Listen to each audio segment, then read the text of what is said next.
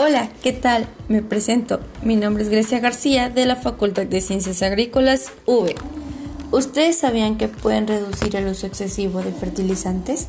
Pues déjenme decirles que sí se puede, con unos hongos. Claro, son unos hongos pequeños, hongos microscópicos, los cuales habitan en la raíz de la planta. ¿Ustedes qué opinan? ¿Los hongos son buenos o son malos? Bueno, pues en la plática de la doctora Paula Aguilera de la Universidad de la Frontera, Chile, nos comenta un poco sobre unos hongos. Bueno, pues estos hongos son los famosos hongos micorrízicos arbusculares, que aunque no lo pueda creer, estos hongos tienen muchas funciones y beneficios en su cultivo. Se utilizan como una herramienta biotecnológica el uso de estos microorganismos.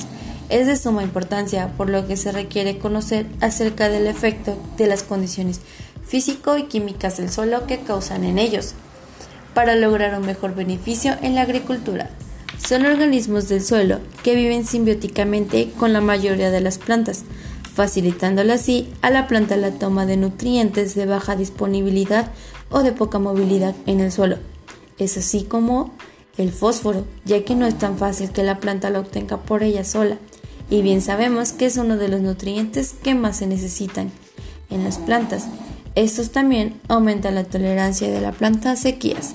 Las plantas inoculadas con estos hongos en la simbiosis es aprovisionada de nutrimentos por parte del hongo que promueve el crecimiento vegetal y solamente a cambio de que la planta le esté dando energía para producirse entre ellos mismos.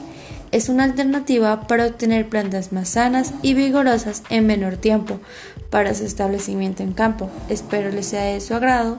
Los invito a buscar más información sobre el respecto de este tema y a buscar la agradable plática de la doctora. Sin más que decir, un excelente día y gracias.